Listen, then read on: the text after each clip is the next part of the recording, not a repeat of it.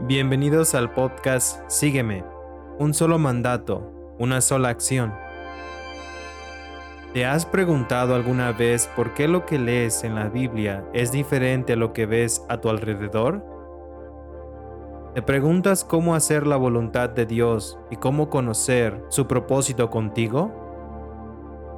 Te invitamos a que hoy escuches la voz de Jesús llamándote por tu nombre y diciéndote, niégate a ti mismo Toma tu cruz y sígueme.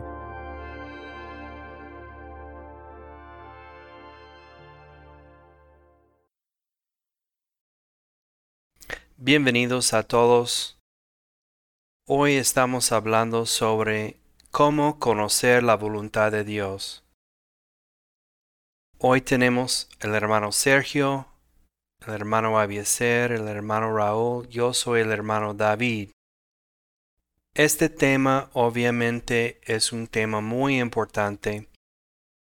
¿Cómo es que conocemos la voluntad de Dios? Especialmente cuando estamos en oración, porque obviamente oración es una de las principales formas de conocer a Dios. Una de las cosas que podemos considerar o que podemos tomar en cuenta según lo que dice la palabra es que en la palabra hay muchos versículos que hablan sobre nosotros cambiar nuestra mirada. Muchas veces cuando nosotros nos arrodillamos a orar o buscamos o estudiamos acerca de la oración y más bien sobre cómo encontrar o cómo conocer la voluntad de Dios, muchas veces lo hacemos desde una perspectiva ensimismada. Cuando me refiero a eso es que todo gira en torno a lo que yo quiero, a lo que yo espero, a lo que yo percibo, a lo que yo conozco y a lo que yo deseo. Muchas veces vemos a el evangelio o vemos a Dios como aquel que suple mis necesidades y eso es todo lo que hace. Obviamente es una visión bastante distorsionada de lo que es Él y la misma palabra nos invita a cambiar esa forma de mirar. En Colosenses 3, 1 al 2 dice, ya que han resucitado con Cristo, busquen las cosas de arriba, donde está Cristo sentado a la derecha de Dios. Concentren su atención en las cosas de arriba, no en las de la tierra también en Hebreos 12.2 dice, fijemos la mirada en Jesús, el iniciador y perfeccionador de nuestra fe, quien por el gozo que le esperaba soportó la cruz, menospreciando la vergüenza que ella significaba, y ahora está sentado a la derecha del trono de Dios.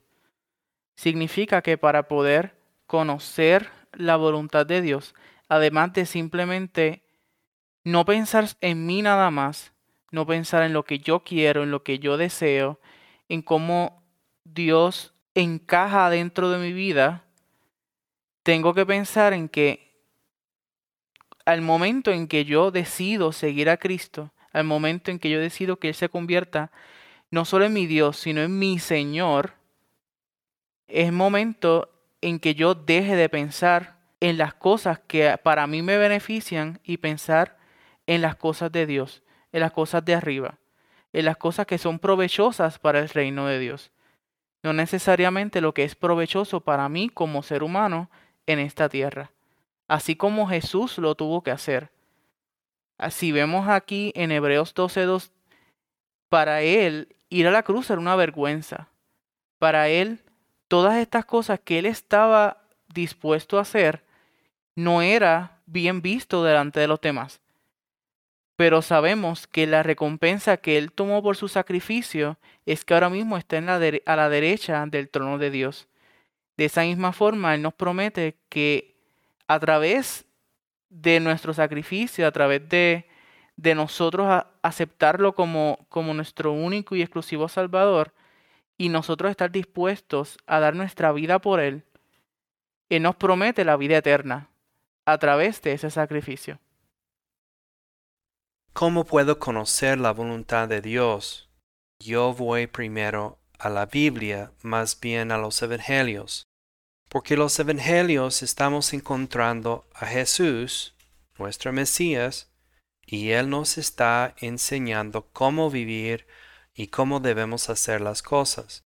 Entonces, todo lo demás que podemos encontrar sobre cómo conocer la voluntad de Dios o cómo debemos orar para conocer la voluntad de Dios, yo digo que debemos primero ir a nuestro Mesías. En Lucas capítulo 11, versículo 1, un día estaba Jesús orando en cierto lugar.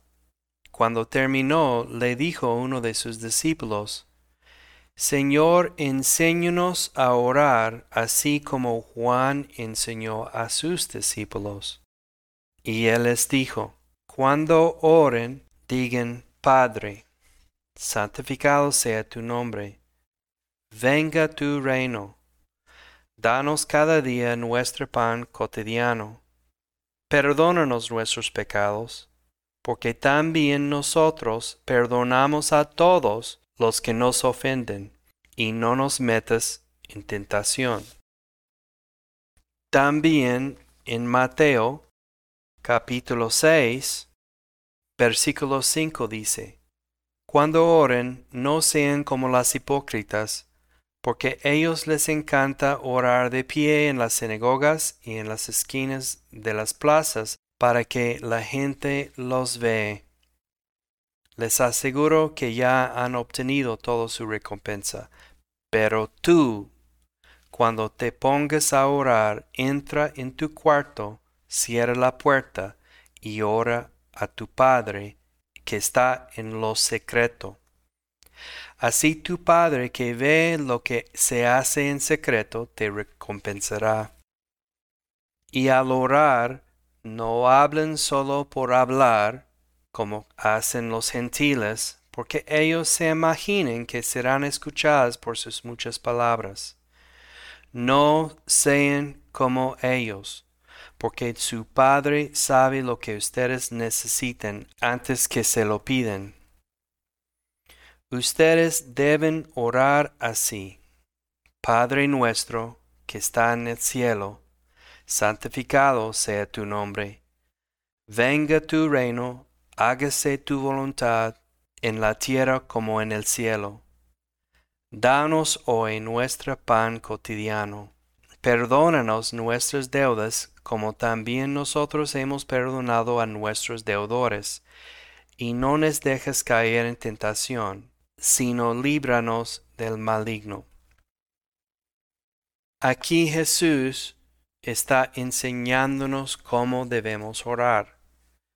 Entonces, para mí, estas enseñanzas son los pilares de cómo debemos orar.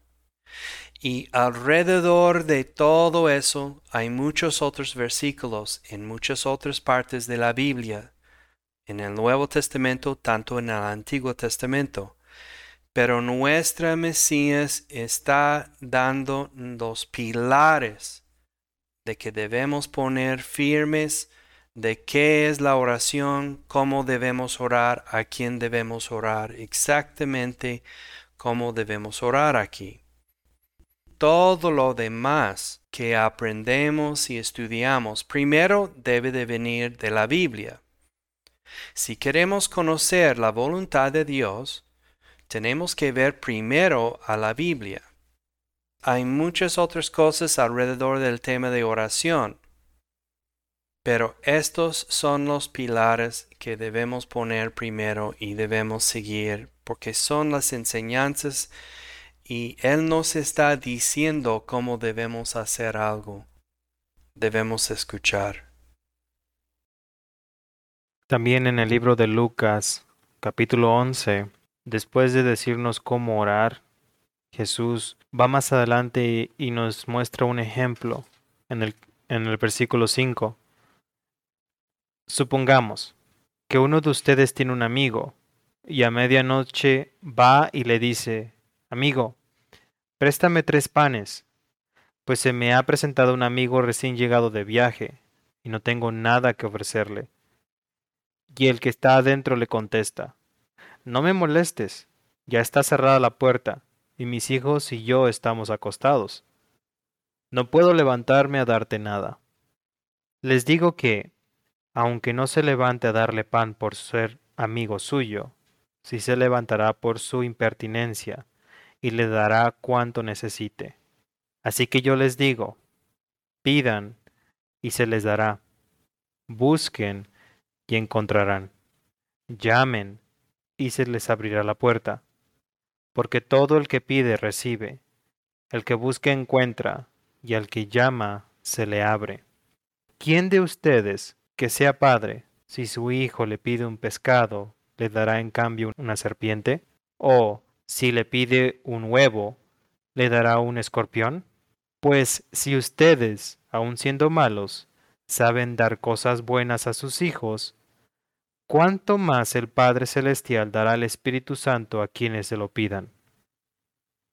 En primera, Él nos está pidiendo ser insistentes, pero luego de la insistencia, o sea, luego de la oración, nos pide que busquemos y empecemos a llamar a las puertas. Cuando yo recibí en mis oraciones, yo empecé a pedir y me dispuse.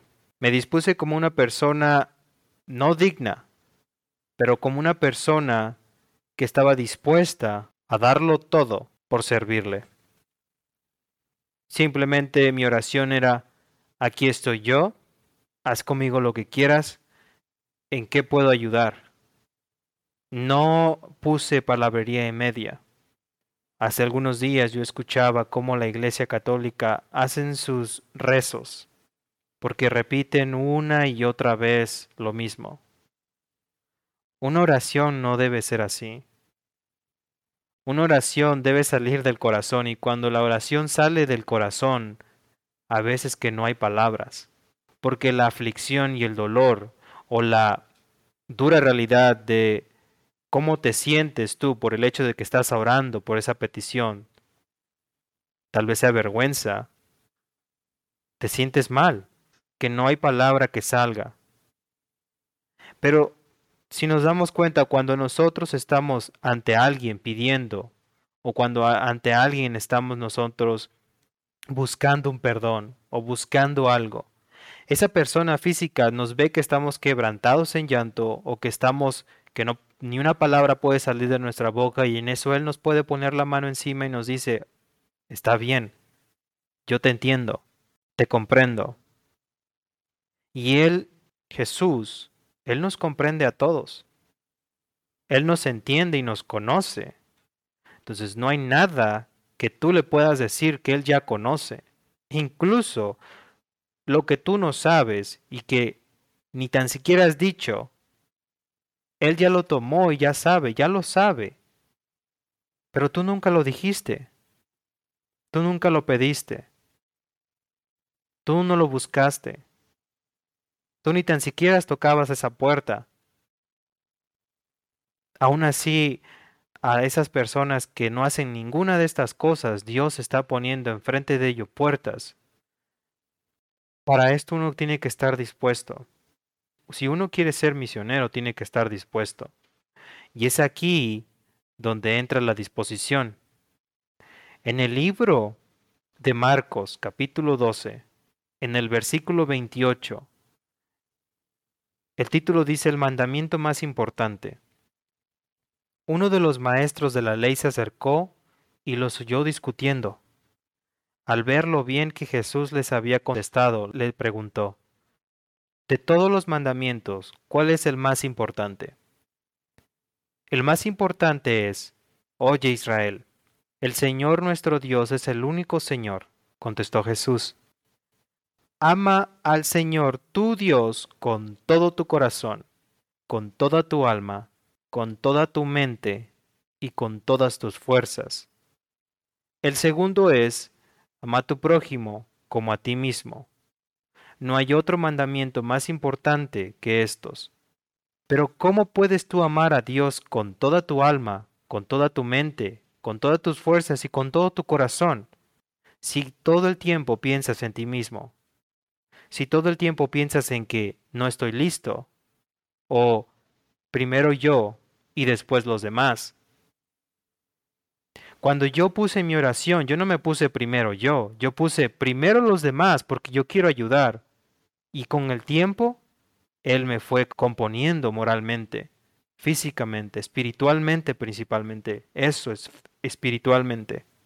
Pero ya en el camino, y en el camino hubo más oración, y hubo rompimiento, y hubo sanación, y empecé a escuchar lo que Él buscaba de mí pero hasta que yo no puse a Dios en mi corazón, hasta que no lo puse con toda mi alma, hasta que no lo empezaba, hasta que no lo ponía en mi mente a pensarlo, a buscar de Él, y con mis fuerzas hacer la voluntad de Él. Hasta que no hice todas esas cosas, yo no escuchaba a Él. Yo estaba perdido. Yo seguía preguntándome, pero ¿qué es lo que quiere de mí? ¿Qué es lo que quiere de mí?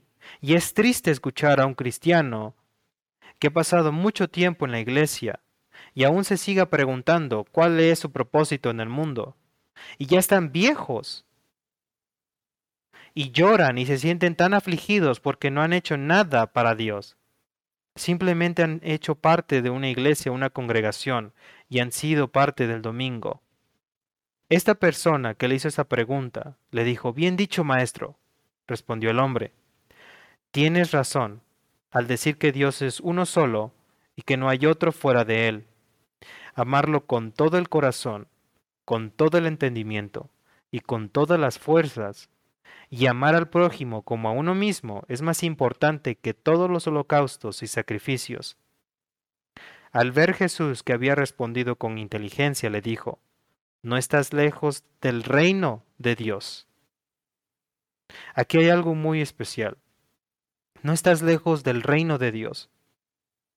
Si usted está lejos del reino de Dios, fíjese cómo está, cómo vive, qué postura tiene hoy en día. Si usted quiere estar en el reino de Dios, allí está la clave. Tiene que amar a Dios con todo su corazón, con toda su alma, con toda su mente y con todas sus fuerzas. Yo no he hecho la voluntad de Dios hasta que no regrese a la cama cansado y puedo dormir en paz. Si usted no puede dormir en paz, usted no está haciendo la voluntad de Dios. Uno siente paz y eso es de Dios cuando uno realiza la voluntad de Dios. Pero si usted conoce que allá afuera hay más necesidad de la que hay dentro de su localidad o dentro de su congregación y no puede dormir en paz, entonces debe escuchar a Dios. Y si escuchar a Dios es, en mi caso, recibir una llamada externa como confirmación de que esa es la puerta a la cual yo debo atravesar, ahí está.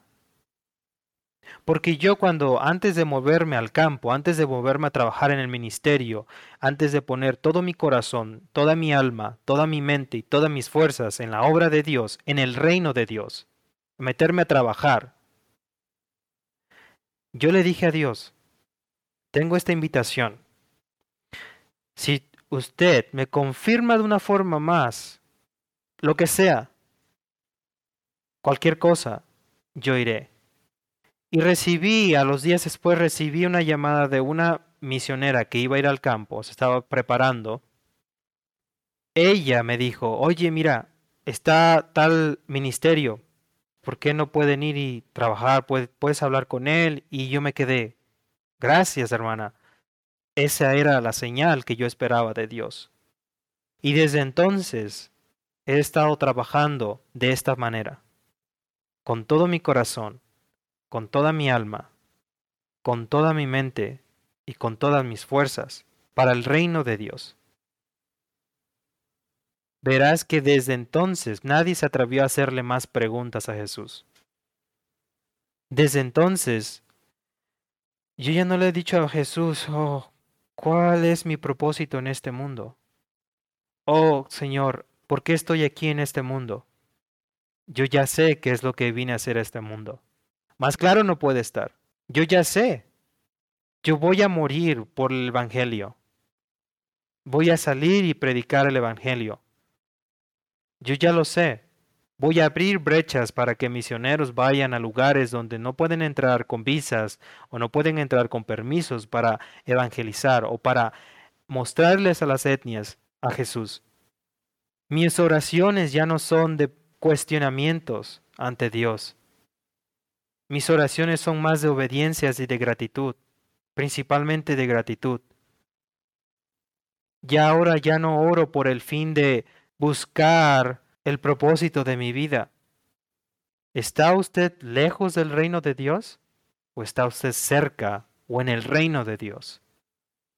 Debe hacerse esa pregunta a usted mismo. Debe fijarse cómo está su vida.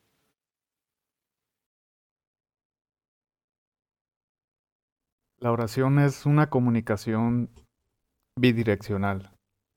Es decir, que es una comunicación que tiene que ir en ambos sentidos, no nada más de mí hacia Dios, sino esperar lo que el Señor quiere decirme. Esa es la oración, entrar en comunicación con Dios, no solamente hablar yo y expresar mis dudas, mis peticiones o mi agradecimiento, sino también esperar lo que el Señor quiere decirme a través de la oración. Cuando Jesús ora en el Getsemaní, dice la palabra de Dios que él le dijo a sus discípulos que se quedaran ahí, tomó a tres de ellos y fue más adelante y postró su rostro en tierra y empezó a orar al Padre. Y Mateo 26, 41 dice, velad y orad para que no entréis en tentación.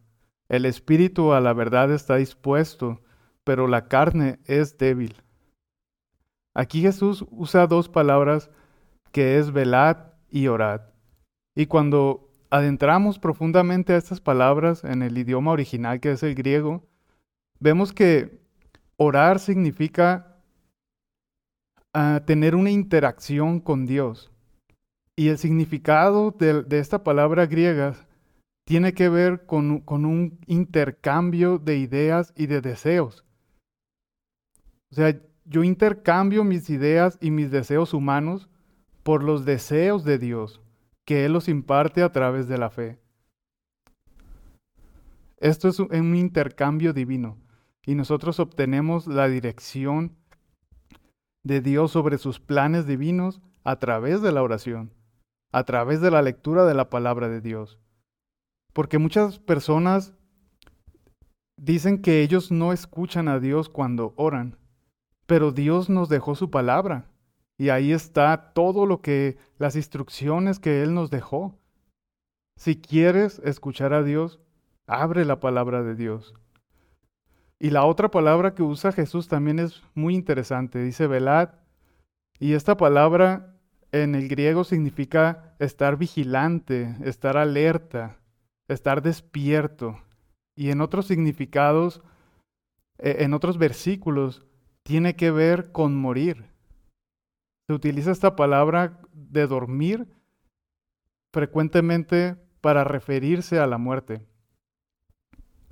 Entonces, lo que Jesús nos está diciendo es que nosotros tenemos que poner toda nuestra atención cuando estamos orando. Hay personas que, que utilizan la oración como un ritual simplemente, porque es algo que nos enseñaron, porque es algo que nos dijeron que tenemos que hacer como cristianos, y oramos, pero lo hacemos sin sentido. A veces pasan personas horas orando, pero realmente no, no hubo una conexión real con Dios. Incluso hay personas que se duermen hincadas orando a Dios. Entonces, velad y orad son dos palabras que utiliza Jesús al mismo tiempo. Y tiene que ver con estar alertas, vigilantes, intercambiar nuestros deseos humanos y adquirir esos deseos que el Señor tiene para nuestras vidas. Entonces, cuando nosotros oramos, esperamos dirección de Dios. No solamente hablamos, sino que también tomamos un tiempo, un momento para meditar y para esperar esa respuesta que el Señor quiere darnos. Quizá no venga en ese momento, Quizá va a venir después, pero tenemos que darnos ese tiempo de esperar que el Señor nos hable a través de la oración. La oración no debe de ser de un momento en la mañana o antes de comer o antes de ir a dormirte. Claro que esos son los básicos. La oración se vive. Como dice mi hermano Sergio, es de ambos lados. Todo el tiempo Él está hablándonos. Todo el tiempo Él está ahí con nosotros. Pero nosotros también debemos estar con Él hablando. Un teléfono trabaja de ambas formas. Recibe llamadas y hace llamadas. ¿Por qué no me habla mi hermano? Yo no le voy a hablar a él si él no me habla. Entonces así es usted en su actitud con, con Dios. Usted no va a hablar con Dios porque Él no le habla, o sea, porque usted no lo escucha. Él siempre está hablándonos. A la puerta está el Espíritu, pero su carne, su carne resiste el Espíritu. Si usted no lee sus evangelios, si no busca a Jesús, usted no va a poder obtener esa relación con Dios. Tiene que buscar a Jesús y entonces va a conocer al Padre. Y en verdad va a encontrar el propósito de su vida. Si es que usted busca el propósito de su vida. Porque si usted simplemente busca satisfacerse a sí mismo, porque eso es egoísmo, usted busca que primero yo y después los demás. ¿Cree que Dios va a suplir esa oración? ¿Cree que orar por algo que está muy lejos, y en este caso orar por las etnias para que alguien más, alguien más vaya a trabajar ahí, es suficiente? Jesús nos dijo, ok, oren por obreros, porque los obreros son muy pocos. Entonces pidan a Dios de la, al Dios de la mies, al Padre de la mies, que envíe obreros a su mies. Pero ahora aquí están ustedes, vayan ustedes. No simplemente pídanle a Dios que envíe obreros a su mies. ¿Qué están haciendo ustedes? Si yo veo que un campo está ahí, mal atendido, no hay nada creciendo, no hay fruto, es pura hierba. Yo no voy a estar sentado pidiéndole a Dios que traiga un trabajador ahí, enfrente yo de ese lugar. Tengo las herramientas a mi lado. Y yo estoy en oración a Dios de que traiga a alguien para que haga el trabajo. Déjenselo eso, dejen eso a una persona que esté descapacitada, a una persona que no tenga las herramientas o no pueda utilizar las herramientas porque está descapacitada. Ahí sí, esa persona está haciendo lo que es más básico que es oración, que es orar, que es pedir a Dios que envíe obreros a su mies.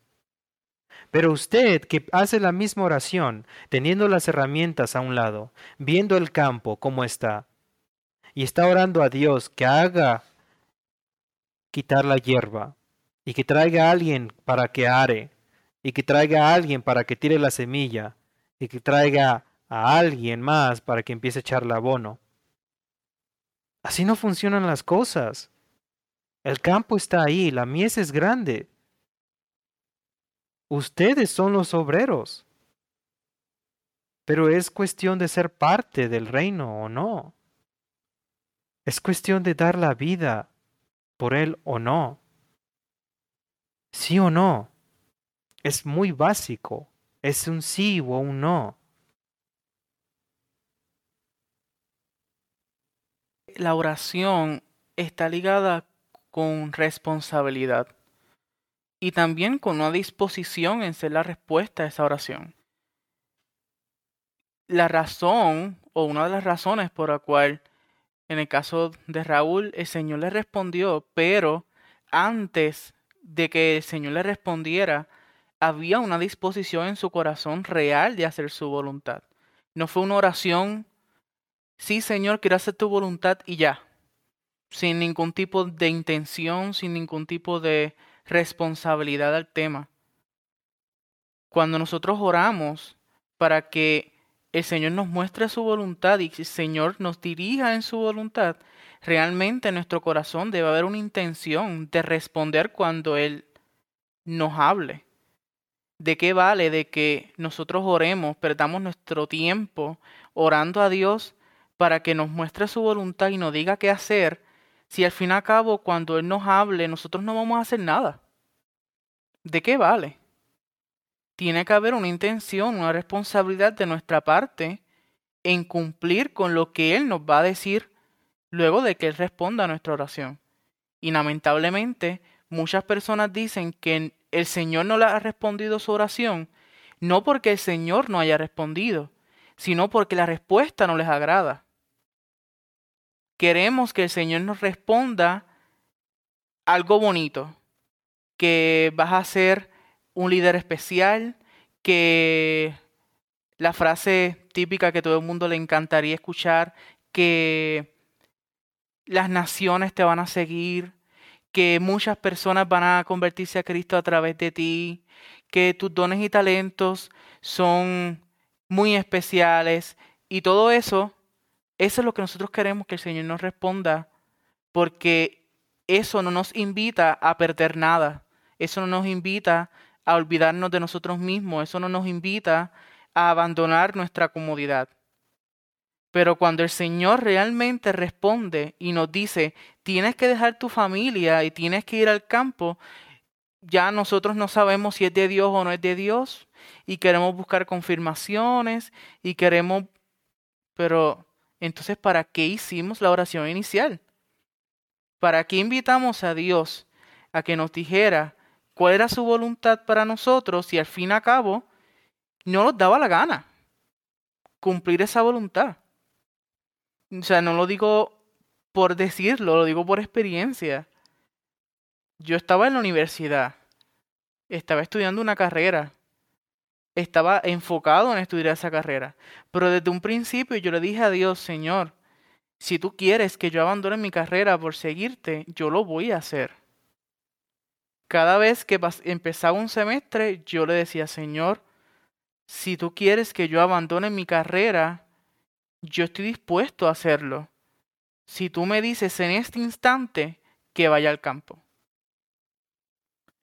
Y llegó un momento en que el Señor me dijo en oración que ya era tiempo de ir al campo. Se presentó la oportunidad de ir a un curso que me enseñaría a cumplir su voluntad. Y automáticamente dije, ay bueno Señor, pero ¿qué voy a hacer? Porque pues me estaría trazando un semestre. Creo que no es buena idea. Eh, realmente quiero avanzar a terminar mi, mi grado. Y de momento el Señor me recuerda, pero no me dijiste y no oraste y me dijiste a mí que en el momento en que yo te llamara tú ibas a responder y ya. Y eso me confrontó. Y dije, es cierto, Señor. Y al final, sí, retrasé mi semestre, sí cumplí con lo que el Señor me había dicho que hiciera. Y si no hubiera hecho eso, ahora mismo yo no estaría encaminado en hacer la voluntad de Él. Yo tengo que poner prioridades en mi vida y mi prioridad principal no puedo ser yo. No puede ser mi deseo. Y aun cuando oro, no puedo orar pensando en lo que yo puedo recibir monetariamente o lo que yo puedo recibir de esa oración. Tengo que acercarme al Señor con disposición de hacer las cosas y con humildad de corazón, como dice en Lucas 18, del 10 al 14. Esa parábola de este señor fariseo y este cobrador de impuestos fueron, hicieron una oración delante de Dios en el mismo lugar. Uno estaba orando para exaltarse a él mismo, pero otro lo estaba haciendo reconociendo que no era nada sin Dios, sabiendo que era un pecador. Al final, el versículo 14 dice, les digo que éste y no aquel volvió a su casa justificado ante Dios, pues todo el que a sí mismo se enaltece será humillado, y el que se humilla será enaltecido. Asimismo ocurre con la voluntad de Dios. Yo no puedo acercarme a Dios pidiendo por su voluntad, por una recompensa o por alguna otra cosa sino acercarme a Dios con sinceridad sabiendo que luego de haber hecho esa oración, yo estoy dispuesto a hacer cualquier cosa que el Señor me demande. Exactamente. Usted no está siendo invitado a algo que no requiera simplemente humillación. En Primera de Corintios 4, donde Pablo está, está siendo muy realista de lo cómo él vive y de lo que es un, una persona que va a llevar el evangelio a las etnias.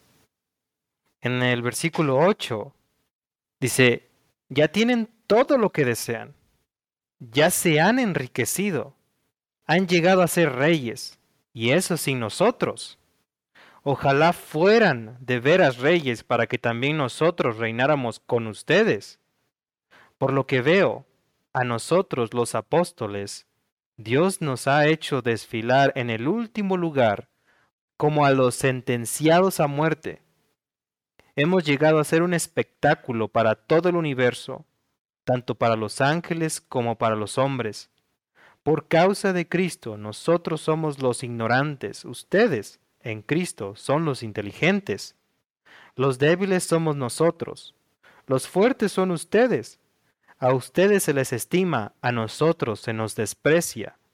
Hasta el momento pasamos hambre, tenemos sed, nos falta ropa, se nos maltrata, no tenemos dónde vivir. Con estas manos nos matamos trabajando. Si nos maldicen, bendecimos. Si nos persiguen, lo soportamos. Si nos calumnian, los tratamos con gentileza. Se nos considera la escoria de la tierra, la basura del mundo, y así hasta el día de hoy. Esto es real. Las personas que quieren ser misioneros y buscan algo bonito, y buscan grandeza, o buscan algo, están mal. Se requiere humillación. Todos nos merecemos el infierno. Porque usted o su color de piel o por su parentesco no merece el cielo. Jesús le da a usted el cielo. Aquí nos toca simplemente hacer la voluntad de Dios. Pero ¿cuál es la voluntad de Dios? Aquí Pablo está haciendo la voluntad de Dios y mire cómo está pasando su vida. Lucas 10, versículo 1. Después de esto el Señor escogió a otros setenta y dos para enviarlos de dos en dos delante de él a todo pueblo y lugar a donde él pensaba ir. Es abundante la cosecha, les dijo, pero son pocos los obreros. Pídenle, por tanto, al Señor de la cosecha que manda obreros a su campo. Vayan ustedes. Versículo 3. Hemos oído muchas veces esos versículos 1 y 2 y no oímos mucho el versículo 3 que dice vayan ustedes. Si uno empieza a buscar enseñanza sobre la voluntad de Dios, van a encontrar muchas cosas. Cada otro predicador te va a decir que hay tres diferentes voluntades de Dios, hay cinco diferentes voluntades de Dios, hay dos diferentes voluntades de Dios. Mira, sabemos todos que lo que está escrito en la Biblia es la voluntad de Dios todo lo que Dios nos quiere decir a nosotros específicamente fuera de la Biblia, pues es la voluntad de Dios que me está diciendo a mí, específicamente a mí.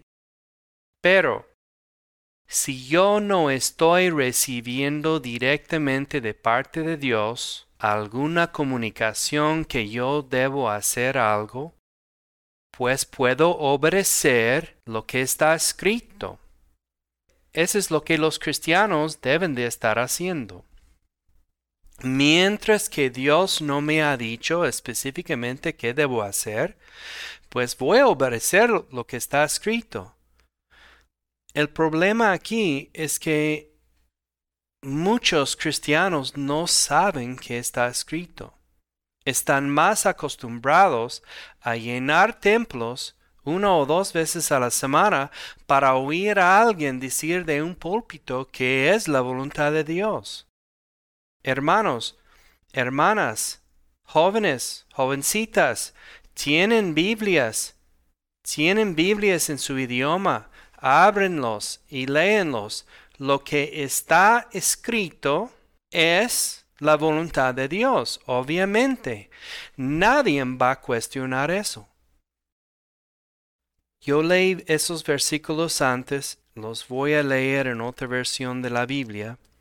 Aquí en Mateo capítulo 6, versículo 7. Y orando, no uséis vanas repeticiones como los gentiles, que piensan que por su palabrería serán oídos. No os hagáis pues semejantes a ellos, porque vuestro Padre sabe qué cosas tenéis necesidad antes que vosotros les pidéis. Vosotros pues oréis así. Padre nuestro.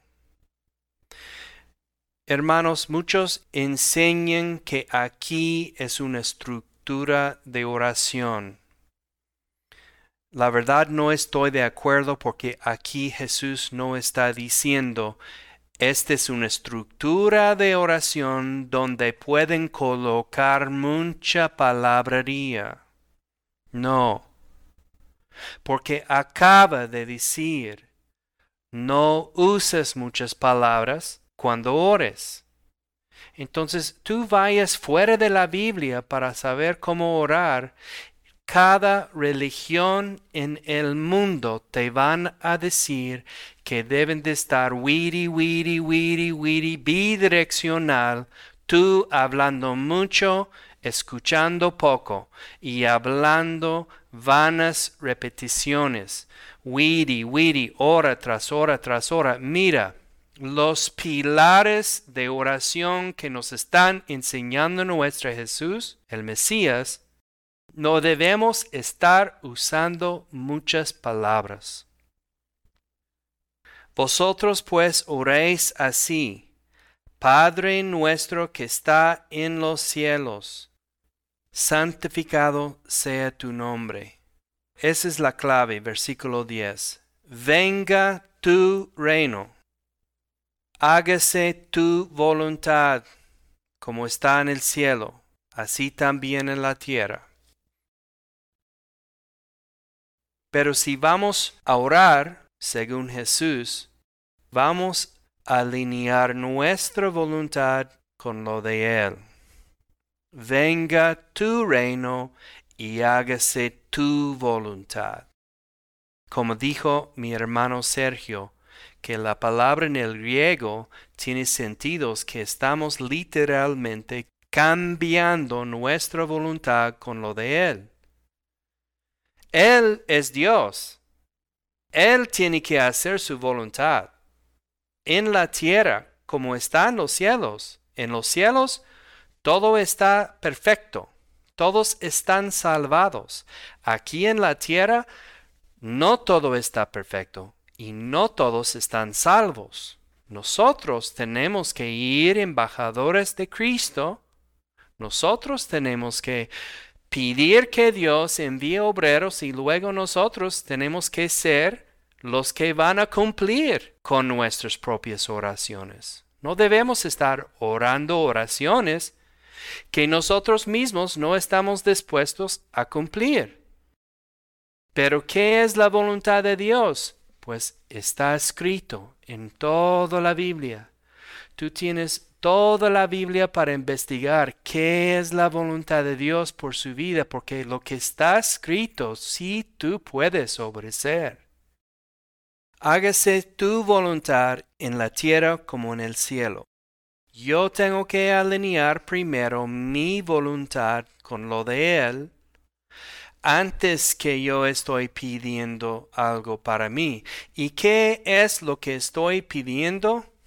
pues lo más básico que necesito para poder vivir, como Pablo dice en una de sus cartas.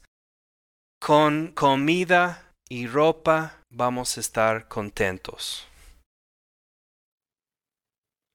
Tengo una hija y cuando ella quiere algo, cuando ella pide algo, insiste. Y su insistencia no es un párrafo completo de lo que quiere. Su insistencia es, por favor, ¿lo puedo tener? Por favor, ¿me lo puedes dar? Lo quiero, por favor. ¿Me puedes ayudar? Su insistencia no es de palabrería en media, con detalles, con adornos, nada de eso, o con palabras muy elaboradas, que ni tan siquiera sabe el significado de ellas.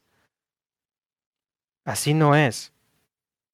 Jesús, en Mateo 26, versículo 36, yendo un poco más allá, se postró sobre su rostro y lloró. Padre mío, si es posible, no me hagas beber este trago amargo, pero no sea lo que yo quiero, sino lo que quieres tú. Luego volvió a donde estaban sus discípulos y los encontró dormidos. ¿No pudieron mantenerse despiertos conmigo ni una hora? le dijo a Pedro. Estén alerta y oren para que no caigan en tentación. El espíritu está dispuesto, pero el cuerpo es débil. Por segunda vez se retiró y oró, Padre mío, si no es posible evitar que yo beba este trago amargo, hágase tu voluntad. En otros versículos es lo mismo. Cuando volvió otra vez los encontró dormidos, porque se les cerraban los ojos de sueño. Así que los dejó y se retiró a orar por tercera vez, diciendo lo mismo. ¿Cómo usted va a decir lo mismo cuando ya hizo una oración larga, larga, larga, con mucha palabrería? Usted lo tiene que tener escrito. No creo que vaya a decir lo mismo. Esa es la insistencia. La insistencia es siempre lo mismo, lo mismo, lo mismo, una y otra vez. Cuando uno insiste, tiene que haber esa disposición. Jesús la tenía. En Lucas 22, versículo 43. Entonces se le apareció un ángel del cielo para fortalecerlo, pero como estaba angustiado, se puso a orar con más fervor, y su sudor era como gotas de sangre que caían a tierra. Cuando terminó de orar y volvió a los discípulos, los encontró dormidos. Aquí dice agotados por la tristeza. Debe buscar sus evangelios. Debe buscar a Jesús. Empieza a orar como Él nos enseña a orar. Juan el Bautista dijo que Él tenía que crecer y uno tenía que menguar. Así nos toca ahora. Jesús tiene que crecer en nosotros. Y cada vez más y más y más hasta que nosotros nada, nada de nosotros. Nosotros tenemos que menguar. Si a usted no le gusta menguar, entonces no está dispuesto a hacer la voluntad de Dios. Usted tiene que humillarse. Usted tiene que trabajar. Si usted está en su iglesia, tiene que estar foldando sillas, barriendo, haciendo lo posible por servir. Siempre buscar meter las manos, aunque no se lo pidan. Ni tan siquiera tiene que preguntar. Tal vez esté la persona, oh, es que a veces puedo, me voy a meter y hago cosas y me regañan porque no pregunté y no pedí permiso para hacerlo.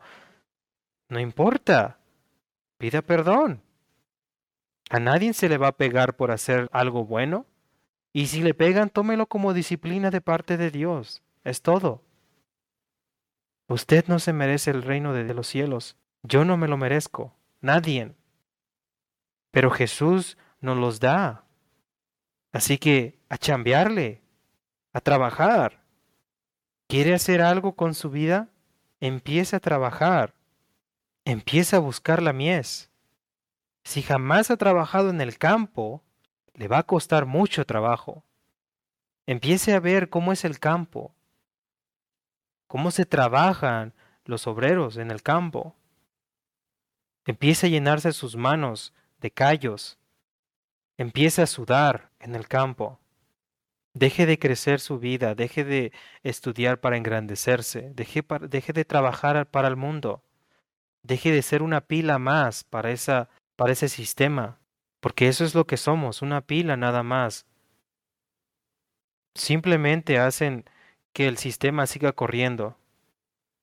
Busques las cosas que son para el reino de Dios. Y en el camino va a ver cómo su vida va a estar dependiendo al 100% de Dios. Y va a sufrir, y va a reír, y va a tener gozo y paz, y va a empezar a darse cuenta de la necesidad y de qué tan ciego estaba usted cuando se encontraba en la iglesia. Incluso, a ver, si usted ya es de edad avanzada, incluso usted va a empezar a decirse, ¿por qué hasta ahora Dios me alcanzaste? Pero la verdad, ahí siempre estuvo Dios. A los discípulos los agarró jóvenes. Tal vez algunos de ustedes estén escuchando y ya estén muy grandes y piensen que, bueno, hasta ahora ya estoy apenas descubriendo las cosas, apenas ahora Dios me las está revelando. Tal vez usted no recuerda su pasado, pero Dios sí. La mies siempre ha estado ahí esperando al obrero. Dos mil años ha estado esperando al obrero. Y siguen muriendo. Sin Jesús. En el mismo pasaje de cuando Jesús ora en el Getsemaní, cuando regresa los, los halla durmiendo, en el versículo 41, Jesús les dice, velad y orad para que no entréis en tentación. Y aquí únicamente no se refiere a, a las pasiones carnales, sino entrar en tentación de no cumplir la voluntad de Dios.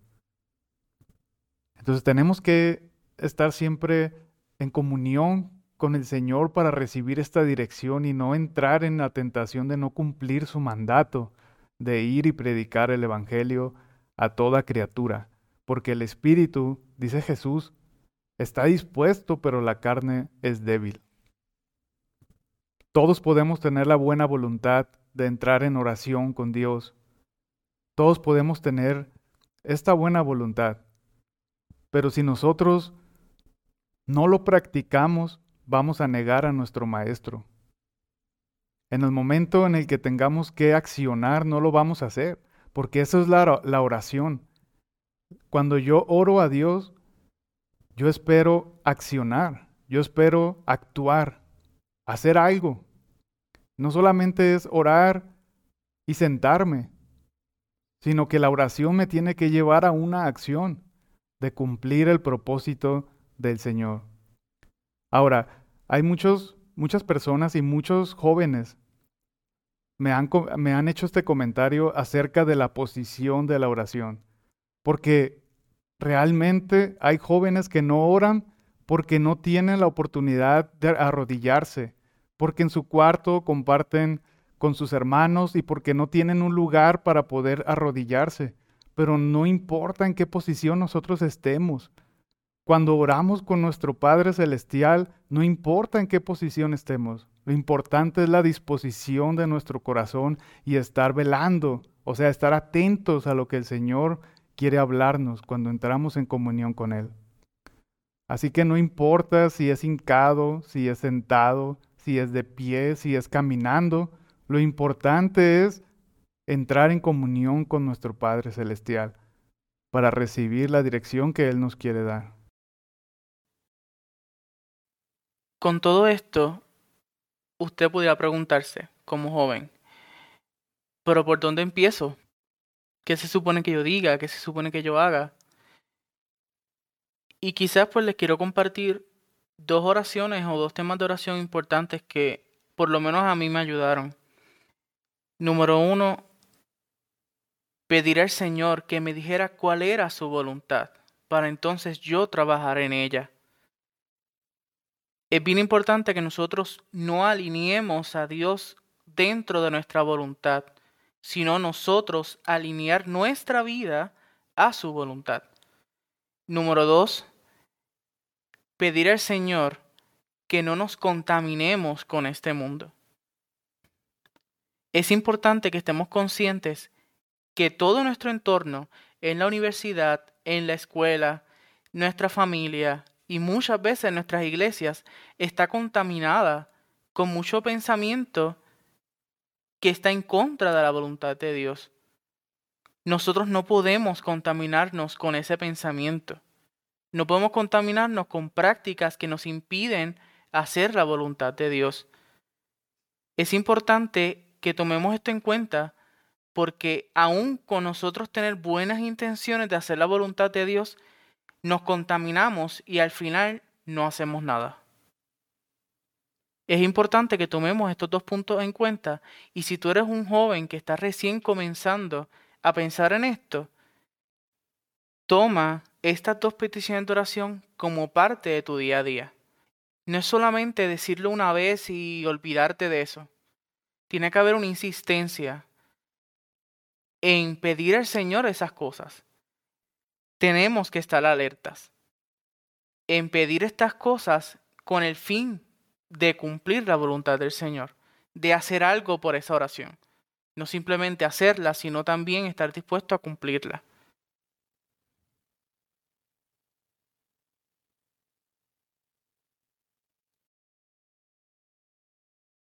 Los que han escuchado los otros podcasts, pues el primero es niéguese a sí mismo, olvide de ti el Nuevo Testamento está lleno de que tenemos que morir a nosotros mismos. Eso también significa mi voluntad por mi vida. Cuando yo estoy orando la oración del Señor y yo digo, venga tu reino, haga su voluntad. La oración es una muerte y una resurrección es una muerte a mí y una resurrección dentro de la voluntad de Dios. ¿Y por qué estamos pidiendo que venga el reino aquí en la tierra? Hay sentidos en esas palabras que está hablando del fin, algo que hablamos en el último podcast. ¿Qué es lo que Dios quiere hacer en este mundo? Y si usted cree que usted está harto con todos los problemas sociales y todo lo que está pasando en el mundo, pues el Padre Dios está doble más harto que usted. Él sí quiere traer un fin. Y Él quiere que venga Cristo para nosotros. Ese es el deseo y la voluntad de Dios. Cuando nosotros oramos, Dios, venga tu reino, haga su voluntad aquí en la tierra como está en los cielos. Nosotros estamos diciendo eso. Estamos realmente alineando nuestro deseo con Él. Ahora, ¿qué podemos hacer más que participar en eso? ¿Cómo yo puedo participar en traer el fin? Quizás te puedas hacer la pregunta, ¿para qué yo necesito conocer la voluntad de Dios, cuál es el fin de todo esto. Porque es importante para mí yo saber esto. Si vamos a Primera de Corintios 15, del 20 en adelante, vemos cómo Pablo explica esto a los corintios, dando a entender sobre ese momento final, por qué Jesús murió en la cruz, por qué Jesús hizo todo lo que hizo. Al final dice en el versículo 25, porque es necesario que Cristo reine hasta poner a todos sus enemigos debajo de sus pies. El último enemigo que será destruido es la muerte. Si vemos más adelante en el versículo 28, y cuando todo le sea sometido, entonces el Hijo mismo se someterá a aquel que le sometió todo, para que Dios sea todo en todos. ¿Y por qué Pablo está diciendo esto? ¿Por qué? Vamos al versículo 33. No se dejen engañar. Las malas compañías corrompen las buenas costumbres. Vuelvan a su sano juicio, como conviene, y dejen de pecar. En efecto, hay algunos de ustedes que no tienen conocimiento de Dios, para vergüenza de ustedes lo digo. Significa que para mí debe ser importante buscar la voluntad de Dios, no solamente para ser parte de ella, para tener responsabilidad en ella, sino para yo saber qué es lo que Dios quiere hacer con este mundo y cuál es el fin. todo tiene un principio y tiene un fin. La palabra completa es progresiva en ese sentido. Tiene un principio y tiene un fin. Y nosotros tenemos que ser parte de eso. Sí, en el mismo capítulo 15, versículo 24 dice, entonces vendrá el fin cuando Él entregue el reino a Dios, el Padre. Y por eso cuando oramos la oración del Señor estamos diciendo, venga tu reino, hágase tu voluntad como en el cielo, así también en la tierra. Nosotros estamos realmente diciendo a Dios, ayúdame a participar en que tú estás trayendo un fin a este mundo. Todo se trata con la salvación de la humanidad. La pregunta en este podcast sería, ¿cuál cree usted que es la voluntad de Dios? ¿Y está dispuesto a cumplirla?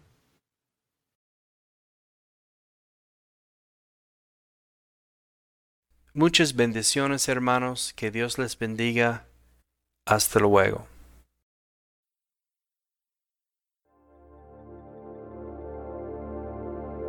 Hemos llegado al final de este episodio. Esperamos que este mensaje haya sido de bendición para tu vida. Si te interesa conocer más sobre las misiones, te invitamos a escuchar nuestro álbum sobre la base bíblica de misiones. Por otro lado, si te interesa capacitarte como misionero transcultural, escríbenos a través de misionestransculturales.gmail.com y visita nuestra página web misionestransculturales.org. Este ha sido el podcast Sígueme, un solo mandato, una sola acción.